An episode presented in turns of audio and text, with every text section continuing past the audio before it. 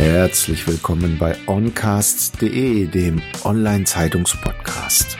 Hier geht es um praktisches Wissen für Ihren Erfolg zum Mitnehmen. Sponsor dieser Episode Success.li als Berater und Agentur mit dem richtigen Softwarewerkzeug neuen Erfolg erreichen.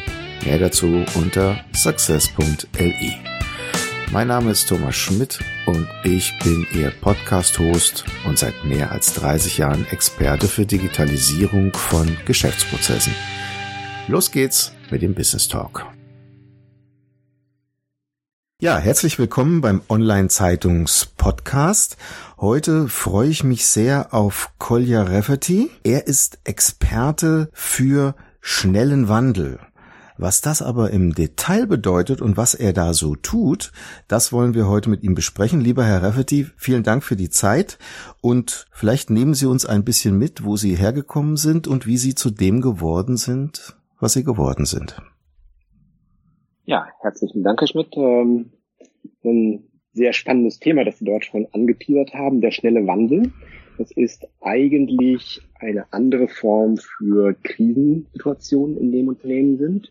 Wir bezeichnen Situationen des schnellen Wandels als Situationen, in denen die äh, Erfordernisse, sich an neue Gegebenheiten anzupassen, die Fähigkeiten des Unternehmens überschreiten. Wie kommt man dazu? Ich habe insgesamt, glaube ich, 20 Jahre etwa in verschiedenen Funktionen in der Beratung und auch in operativen äh, Unternehmen gearbeitet. Und eigentlich war ich immer dort gefordert, wo Dinge irgendwie blockiert waren gab einen Verkauf, der nicht funktioniert hat. Es gab Projekte, die nicht vorangekommen sind. Eigentlich standen immer alle da, sagten, mein Gott, was machen wir denn jetzt? Ich habe da bis zu einem gewissen Grad Gefallen dran gefunden und ich glaube aus zwei Gründen, die mich als Mensch eigentlich umtreiben. Auf der einen Seite bin ich vielleicht ein Nerd. Äh, das heißt, mich interessiert tatsächlich wirklich gut zu verstehen, äh, wie Unternehmen, wie Menschen, wie ähm, aber auch Problemstellungen funktionieren. Was ist der Grund dafür, dass Dinge in eine gewisse Richtung gehen oder nicht? Und meistens muss man da etwas tiefer schauen. Das heißt, es reicht nicht zu sagen, alle Mitarbeiter sind dumm oder der Markt ist halt gerade ungünstig. Nee, das reicht nicht, sondern muss deutlich tiefer gucken, um zu verstehen, warum sind Dinge blockiert. Das ist der eine Punkt. Das heißt, ich mag sicherlich spannende Herausforderungen und spannende Situationen. Und der zweite Punkt ist ähm, etwas, das mich persönlich sehr geprägt hat. Ich war, ähm, wie viele andere auch, einige Jahre beim Militär und war dort in Bereichen tätig, wo morgens der Weg zur Arbeit manchmal ein Hubschrauber war, der dann über der Nordsee uns die Türen geöffnet hat. Und äh, sagte ein guter Bekannter mal von mir zu mir, der erste Job, den man so im Leben hat, das prägt einen. Das glaube ich, das nehme ich sehr gerne heute mit, wo ich sagen muss, äh, die Herausforderung in einer komplett unbekannten Situation sehr schnell zu agieren, sehr schnell richtige Entscheidungen zu treffen, mit einem sehr engen Team eben in wirklich auch kritischen Situationen zu agieren. Das hat mich eigentlich dazu gebracht, mit äh, dem Unternehmen, mit dem ich heute arbeite, das ist die Leverage Experts AG, als eine Art SWAT-Team, wenn ich so sagen darf, für Unternehmer, für Verwaltungsräte, für ähm, Investoren dort zu agieren, wo man normalerweise nicht mehr weiter weiß. Mhm. Jetzt redet man ja sehr gerne über die Historie, da hat man sehr häufig oder gerne gesagt, groß frisst klein. Heute heißt es ja wohl eher schnell frisst langsam. Das stellt sich vielleicht in dieser Form auch dar. Wie kriegt man das denn wirklich hin? Also ich stelle mir das als interessante Herausforderung vor. Man kommt mit einem Team von Experten in ein Unternehmen und muss jetzt schnell die richtigen Entscheidungen treffen. Darauf könnte man natürlich auch die Frage aufsetzen, was hat denn das Unternehmen bislang falsch gemacht in der Krise? Es ist eine spannende Thematik in der Tat. Es gibt für Unternehmen die Herausforderung, sich stetig weiterzuentwickeln. Das heißt, wenn ich ein Unternehmen nicht entwickle, also mich nicht verändere, dann ist es relativ absehbar, wann ich entsprechend obsolet am Markt bin und wann meine Wettbewerber mich entsprechend vorgetragen. Das heißt, als Unternehmen habe ich einen Transformationsdruck, der mich ohnehin nach vorne treibt. Dazu habe ich eine Situation, wo heute viele Unternehmen in dem äh, agieren, was man die Zone of Insolvency nennt. Also wo eigentlich das Unternehmen Maßnahmen ergreifen muss, um die eigene Liquidität zu erhalten. Das können sehr triviale Maßnahmen sein, das heißt, man geht zur Bank und hat einen Platzierungskredit. Das können aber auch schon sehr komplexe Themen sein, um die Finanzierung zu sichern. Wenn ich mich in diesem Spannungsfeld bewege, das heißt, ich habe auf der einen Seite sehr häufig Liquiditätsthemen und auf der anderen Seite die, die Notwendigkeit, mich zu verändern, dann kann das Pendel sehr, sehr leicht in eine Richtung schlagen, die äh, dazu führt, dass das Unternehmen tatsächlich in eine Krise gerät. Und das sind Situationen, für die sind viele Manager nicht gerüstet, weil Krisenmanagement in der Form, das lernt man eigentlich nicht im Studium. Zum einen, zum anderen äh, sind das Situationen, für die es sehr häufig im Unternehmen keine keine, keine Prozesse gibt. Das heißt, ich habe ein Unternehmen, das bestimmte Dinge immer auf eine bestimmte Art und Weise macht.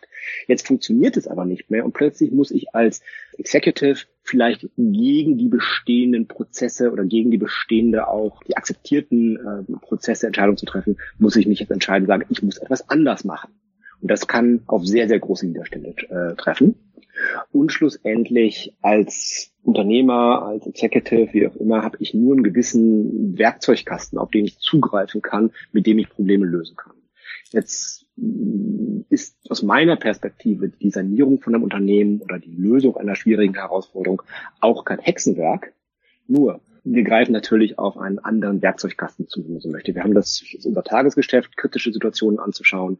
Das heißt, wir greifen dort einfach auf ein Repertoire an Erfahrungen, an auch Ausbildung äh, und auch an letztendlich Netzwerk zurück, aus dem wir sehr häufig in mittelständische Unternehmen sehr schnell sehr gute ähm, äh, Experten bringen können, wo wir auch sehr schnell die entsprechenden Investorenkontakte knüpfen können, wo wir mit Banken natürlich auch anders verhandeln können, weil wir sind halt nicht Teil des Unternehmens. Das heißt, wenn wir mit einer Bank verhandeln, in der Situation, wo es dem Unternehmen nicht so gut geht, haben wir eine ganz andere Rolle und können auch dort ganz anders agieren. Mhm. Als Beispiel. Ja. Jetzt hat ja ein Unternehmen zwei Schrauben in der Hand, an denen es drehen kann. Kosten runter, Umsatz rauf. Wenn Sie in ein Unternehmen reingehen, gucken Sie dann eher auf Kosten runter oder auf Umsatz rauf? Das kommt darauf an. In der Regel geht es darum, den Umsatz zu stabilisieren, also Sicherheit zu schaffen. Und dann geht es natürlich auch sehr häufig um Kostenreduktion. Das ist schon so. Möglichkeiten, Kosten zu reduzieren, gibt es ja verschiedene. Und die Frage, die immer kommt, und das, was wir natürlich auch häufig uns entgegenschlägt, ist, oh Gott, jetzt kommt eine Sanierungstruppe und äh, die schmeißen alle Leute raus. Das ist so, das sage ich mal, das ist ein Teil, was jetzt, sage ich mal, in einer Krisensituation sehr häufig kommt.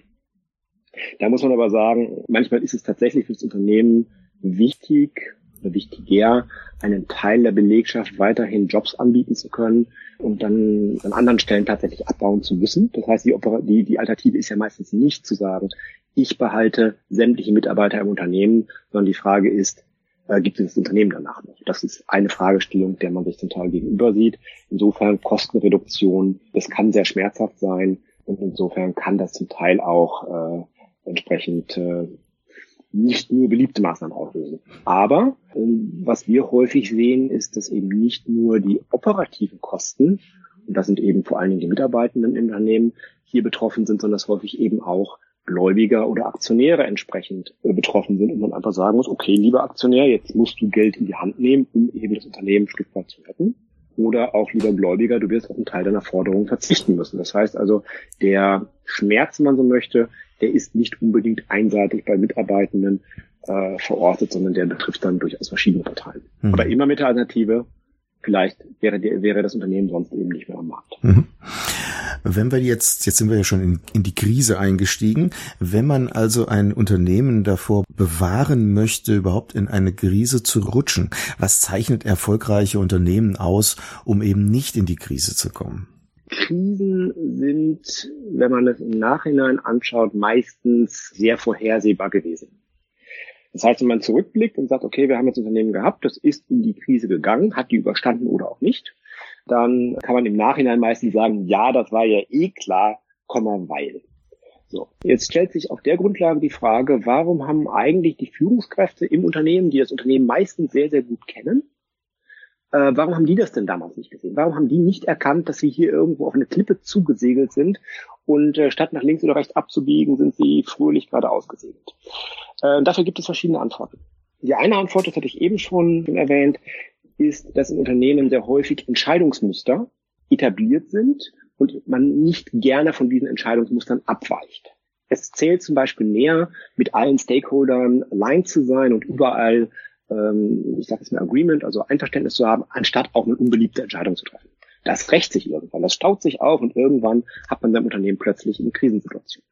Ein anderer Punkt, den wir häufig sehen, ist, dass ähm, die Mitarbeitenden auf der zweiten, dritten Führungsebene oder auch zum Teil das Frontstaff, also Personen, die irgendwo mit dem Kunden direkt im Dialog sind, eigentlich viel besser oder viel eher schon sehen, wo es denn wirklich klemmt während das Management noch so ein bisschen im Elfenbeinturm sieht und sitzt und vielleicht die Quartalzahlen anschaut, aber eben immer schön in den Rückspiegel schaut und sagt, was war denn letztes Quartal los, während das Man während die Mitarbeitenden, die eine Ebene tiefer oder zwei Ebenen tiefer sind, die schauen nach vorne, die schauen zum Kunden und die sehen den Markt und die wissen, ups, hier kommt was auf uns zu, nur diese Information kommt auf über Management nicht an.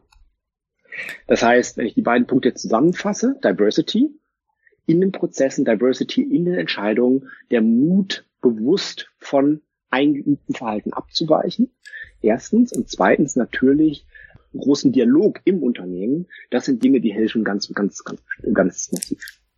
Also der Klassiker, wenn das Unternehmen wüsste, was das Unternehmen weiß, also lieber mal auf den Mitarbeiter hören, auch auf der Leitungsebene, um damit nicht den Blick für die wesentlichen Themen zu verlieren die wesentlichen Themen im Blick zu halten, dem würde ich so zustimmen. Und die wesentlichen Themen sind relativ einfach, wo kommt das Geld her? Und das ist meist vom Kunden. So, und wenn ich mich als Unternehmensleiter mit anderen Dingen beschäftige als den Kunden, dann ist das auch richtig, aber der Kunde muss eine hohe Priorität haben. Mhm. McDonalds hatte da immer sehr schön ähm, eine Practice, und zwar hat McDonalds über Jahre hatten die für jeden Führungskraft, für jeden Mitarbeiter im Haus, egal ob es der CEO war oder äh, ein Buchhalter, der musste einen Tag in der Filiale arbeiten im Jahr. Ich glaube, das poliert dann auch so etwas den, den, den Dünkel der Teppichetage weg äh, und gibt natürlich einen ganz massiven Einblick rein. Was passiert ja eigentlich? Wie, wie, wie funktioniert das? Wie wirken sich auch bestimmte Entscheidungen aus? Vielleicht ich kriege eine Sensibilität dafür und verstehe, wie funktioniert ein Unternehmen, wie funktioniert die Wertschöpfungskette und ähm, wo liegen vielleicht Risiken. Mhm. Wenn ein Unternehmen im Change Management zu langsam geworden ist, dann neigen ja viele Unternehmen oder manche Unternehmen durchaus dazu, einen disruptiven Ansatz zu fahren, möglicherweise auch auf den eigentlichen Kern des eigentlichen Unternehmens. Ist das so eine große tolle neue Idee, wenn man sagt, ach, ich baue mal auf der grünen Wiese meinen eigenen Wettbewerber als ein Startup auf, der mir selber Wettbewerb macht, möglicherweise mit der Zielsetzung, entweder das eigene Unternehmen anzugreifen und wieder frischer zu machen oder vielleicht sogar selber als Wettbewerber besser dazustehen als das originäre Unternehmen? Das ist ein Modell, das an verschiedenen Business-Schulen sehr intensiv diskutiert wird. Äh, ich sehe das in der Realität nicht sehr häufig, mhm. weil tatsächlich die bestehende Unternehmenskultur oder das Stammhaus, wenn man so möchte, sehr häufig eine hohe Resilienz gegen solche Ideen hat. Mhm. Im Endeffekt, ich meine, wenn ich eine Ebene runterbreche, ich habe hier im Unternehmen verschiedene Führungsebenen, ich habe dort Menschen sitzen, die durch ihr Wissen, durch ihr Engagement, durch die Kultur, die sie prägen, letztendlich dieses Unternehmen ausmachen. Und jetzt komme ich mit der Idee und sage, wir machen jetzt mal was völlig anderes. Das völlig andere verändert uns hier alle. Mhm. Und wenn ich Veränderung sage, dann heißt das, naja, vielleicht ändert sich was an den, an den Jobstrukturen, vielleicht werden Ressourcen, Autorität, Macht neu geordnet. Die solche Gedanken beliebt zu machen, das ist eine Herausforderung, die schon noch auch, sage ich mal, äh, größer ist und ähm, zumindest mal ein sehr klares äh, Backing vom Top-Management braucht. Mhm. Insofern, ich sehe das nicht so häufig passieren. Mhm. Aber ein interessantes Gedankenmodell in sich. Aber die Frage natürlich, die dahinter ein bisschen mitschwebt, ist immer die Frage, wie bewahrt man denn in einem möglicherweise langsam gewordenen Unternehmen seinen Startup Spirit oder wie kann man den aufrechterhalten oder vielleicht sogar neu etablieren? Das ist eine sehr spannende Frage und ich glaube, wenn wir uns hier den Markt anschauen, ähm, dann äh, finden wir sehr viele Unternehmen, die daran scheitern, wenn sie es denn überhaupt versuchen. Und ich glaube, man kann hier bei dem Punkt es denn überhaupt versuchen, zwei Aspekte anbringen. Der eine Aspekt wäre ein Praxisbeispiel. Das ist aus meiner Sicht die Google äh, AG damals, die sich ab einem gewissen Punkt aufgespalten haben in die Alphabet Holding, weil sie eben genau erkannt haben, wir werden zu groß, wir können die Kultur, die uns groß gemacht hat, gar nicht mehr weiterführen und wir haben so viele Themen, das erlaubt uns eigentlich nicht, uns zu fokussieren. Ergo haben sie sich in verschiedene Bereiche aufgespalten, um dort Themen zuzuordnen, Themen auch zusammenzuführen, die kulturell, finanziell, wirtschaftlich irgendwo Sinn gemacht haben. Und ich glaube, was hier eigentlich zugrunde liegt, ist die Fragestellung, haben wir hier ein Problem? Wie können wir dieses Problem lösen? was, was steht sich im Wege, wenn wir zwei zusammenarbeiten? Was ähm, müssen wir vielleicht zusammenführen, um entsprechend hier äh, in eine bestimmte Richtung uns zu bewegen? Also ich glaube, die Antwort, die für jedes Unternehmen anders aussieht, die kommt aus der Frage. Wie kann ich diesen Spirit, diese Kultur, die mich groß gemacht hat, wie kann ich die erhalten? Mhm. Der zweite Punkt ist eine Forschung, die hat der Herr Greiner äh, an der Harvard Business School ähm, veröffentlicht. Und zwar sagt der Herr Greiner, dass jedes Unternehmen eigentlich von der Gründung bis hin zum bis zum, zum Exit aus dem Markt, also bis es aufgekauft wird oder bis es irgendwann eingestellt wird oder bis es auch in die, in die, in die Insolvenz geht, durchläuft das Unternehmen sechs Phasen. Das beginnt mit dem Startup, das ist ja irgendwie die äh, viel zitierte Garage, ähm, das ist der Bereich, wo ähm, man sich zu dritt gegenüber sitzt vielleicht, wo man Ideen direkt austauscht. Das geht in die nächste Phase, wo ich anfangen muss zu delegieren, wo ich eine Organisationsstruktur aufbaut, äh, aufbaue. Das geht hin bis zum Weltkonzern, wo ich dann verschiedene Führungsebenen habe. Und der interessante Punkt von Herrn Greiner ist, dass er sagt, naja, jede dieser Phasen hat ganz bestimmte Herausforderungen. Jede dieser Phasen braucht eine bestimmte Führungsmentalität, braucht eine bestimmte Kultur, um entsprechend gut durch diese Phase zu kommen. Aber sehr häufig ist die Lösung der einen Phase die Herausforderung der nächsten Phase. Und das bringt mich zu dem Punkt zu sagen, okay, ich mag hier einen exzellenten Manager haben, der ist aber vielleicht in der nächsten Unternehmensphase der komplett falsche. Und das heißt, dass wir uns in der Führungskultur fragen, äh, die Frage stellen müssen, haben wir die richtigen, die richtige Kultur noch, haben wir die richtigen Leute an den richtigen Plätzen, auch wenn die gestern gut waren, heißt das nicht, dass sie morgen für uns gut sind. Also das würde ergo bedeuten, warum trifft ein guter Manager in Krisen auf einmal schlechte Entscheidungen? Das ist eine sehr wichtige Frage und ähm, ich meine, das Übliche, äh, was man ja in einer Krisensituation macht, ist, man schmeißt erstmal den Manager raus und bringt ihn anders. Das funktioniert ja zum Teil auch, äh, aber aus anderen Gründen, als man eigentlich glauben möchte. Ich habe, wenn ich mit Investoren spreche, mit Verwaltungsräten spreche, die entsprechend äh, Unternehmen betreuen oder verantworten, die in Krisensituationen, es kommt eigentlich immer die Frage, ist mein Management-Team, sind die dumm, sind die betrügen die mich, sind die unfähig? Das ist vielleicht so nicht ausgesprochen, aber die Frage steht im Raum. Und die Antwort ist hier in der Regel nein, sind sie nicht. Ich habe nur als Manager, als Geschäftsführer, was auch immer, habe ich in der Regel drei Limitationen in dem, was ich tue. Der erste Punkt ist meine Erfahrung. Das heißt, ich versuche als Geschäftsführer in der Regel Probleme so zu lösen, wie es in der Vergangenheit erfolgreich war da komme ich gerne nochmal auf Ihren Punkt zurück, der Markt verändert sich, Disruption setzt irgendwo an und die Lösung von gestern ist allenfalls nicht die Lösung von heute. Nur, wenn ich keine andere Erfahrung habe, kann ich hier allenfalls nur bedingt andere Maßnahmen ergreifen. Der zweite Punkt ist eigentlich Kommunikation im Management-Team. Und da stellen wir fest, dass in Krisensituationen die Kommunikation in den Management-Teams massiv abnimmt.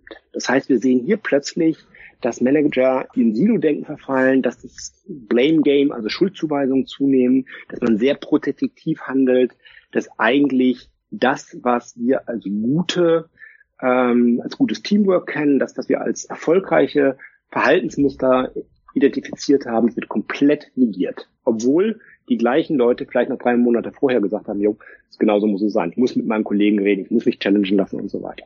Die Frage ist jetzt, warum passiert das? Und ähm, das liegt sehr häufig an erhöhten Stressfaktoren. Sobald ein Unternehmen in die Krise kommt, nimmt die Arbeitslast nimmt zu, Jobschool, Jobunsicherheit äh, steht im Raum. Ich habe häufig das, die Situation, äh, dass persönliche Verantwortlichkeiten mit reingehen. In Familienunternehmen hat das immer eine ganz andere Dimension. In börsenkotierten Unternehmen habe ich plötzlich ähm, Organhaftungsthemen etc.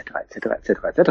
Das heißt, ich kann eigentlich nicht mehr das abrufen, was ich vielleicht sogar als Manager irgendwo an, an Skillset habe, sondern ich bin plötzlich wie das Kaninchen vor der Schlange und fürchte hier sehr stark um meine persönliche Sicherheit im Sinne von wirtschaftlicher Sicherheit, im Sinne von auch juristischen Folgen etc.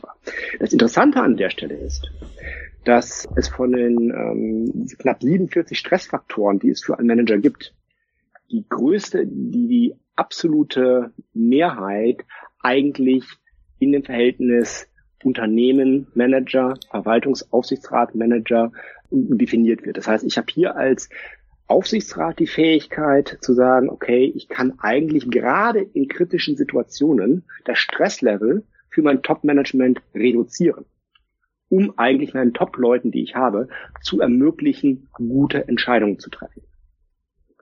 Und da kommen wir wieder ein bisschen zurück, wie bin ich eigentlich zu dem geworden, was ich heute tue. Gute Entscheidungen unter Stress zu, zu treffen, das kann man üben, das kann man lernen. Das ist aber eben mehr als nur zu sagen, ich lese jetzt ein Buch dazu, sondern es erfordert halt tatsächlich sehr gute Kultur auf Ebene des Verwaltungsrats, auf Ebene ähm, des Top-Management eines Unternehmens. Mhm. Und ich würde eigentlich heute sagen, viel von dem, was wir im, im Leistungssport als absolut selbstverständlich betrachten, nämlich wenn jemand eine Verletzung hat, dann lässt man den mal auskurieren. Man lässt die Leute regelmäßig trainieren, also fünf Tage die Woche und am sechsten gehen sie halt am Spiel. Ja. Man hat Mental Coaches für die Leute dabei. Man kümmert sich darum, dass die Leute in jeder Form, sei es die Ernährung, sei es irgendwo das Mentale, sei es aber auch das Physische, absolut auf den Punkt trainiert sind. Und jetzt gucke ich mir Unternehmen an und ich habe eigentlich keine andere Situation dort. Ich habe dort Menschen, die halt geistige Arbeit äh, erbringen und in der Regel tun wir sehr viel heutzutage, was eigentlich ungesund ist. Wir wissen das. Als Executives, als Manager ist es ein Stück weit natürlich selbstverständlich, am Wochenende mal die E-Mail zu gucken. Es ist natürlich, naja, es ist nicht schön, aber es gehört halt dazu, dass man lange arbeitet. Und naja, gut, der Schnupfen, der ist jetzt nicht so schlimm, ich gehe trotzdem ins Büro, etc., etc., etc. Also man kann die Liste aufmachen und sagen, okay, wo haben wir Verhaltensweisen, von denen wir wissen, dass sie nicht positiv sind. Trotzdem werden sie im Management akzeptiert und im Management auch als äh, ähm, ja als Preis für den Erfolg, wenn man so möchte, schlicht und ergreifend auch gefördert. Natürlich, mhm. wenn es brennt, rufe ich die Leute am Wochenende an. Logisch. Also wenn ich wenn ich das jetzt wieder auf das äh, auf das Sportbeispiel übertrage, wenn ich im Sport mit einem mit einer Mannschaft, die nicht gut vorbereitet ist, die möglichst noch von Verletzungen irgendwo die Folgen hat, die nicht eingespielt ist, die untereinander nicht kommuniziert, wenn ich mit dieser Mannschaft in einer Meisterschaft antrete, äh, dann ist das Ergebnis relativ klar und vorhersehbar. Und als Fußballtrainer würde ich am nächsten Tag wahrscheinlich meinen Job verlieren. Bin ich jetzt aber Aufsichtsrat, Verwaltungsrat, äh, Eigentümer, Investor einer Firma und ich pushe mein Management permanent bis an die Grenze und komme dann in eine Krisensituation, habe hier eigentlich keinerlei negative Rückkopplung. Das heißt, ich werde deswegen dafür nicht, die Verantwortung wird nicht dafür bei mir als äh, Aufsichtsrat gesehen, sondern eigentlich denkt man, ja, das Management kann halt nicht. Die sind mhm. halt nicht gut. Mhm. Mhm. Wenn man jetzt, bevor wir zum Schluss kommen, mal Deutschland im Verhältnis zu dem Mittleren Osten, Sie sind gerade in Katar unterwegs, betrachtet, sind wir hier zu langsam geworden? Hemmt uns die Bürokratie zu groß oder zu viel? Wie ist das im Mittleren Osten? Ist das eine andere Herausforderung oder was macht es dort noch spannender? Ich glaube, man kann die Wirtschaftssysteme nur sehr, sehr schwer vergleichen. Der Mittlere Osten ist natürlich äh, ökonomisch äh, sehr geprägt durch, äh, durch die Petrodollars. Das heißt, wir haben hier eine Situation, wo die äh, Bilanzen der, des, der Staaten natürlich ganz anders aussehen als in Europa. Auf der einen Seite, auf der anderen Seite, wenn wir jetzt bei Katar sind, die Wirtschaft hier in Katar, das, äh, der, der Wirtschaftskreis hier ist naja, vielleicht 50 Jahre alt. Das heißt, wir haben hier Unternehmen, die einfach, ja, gegründet wurden, die sehr, sehr schnell wachsen, aber die, die Zyklen, die wir in Europa erlebt haben, bisher nicht erleben mussten.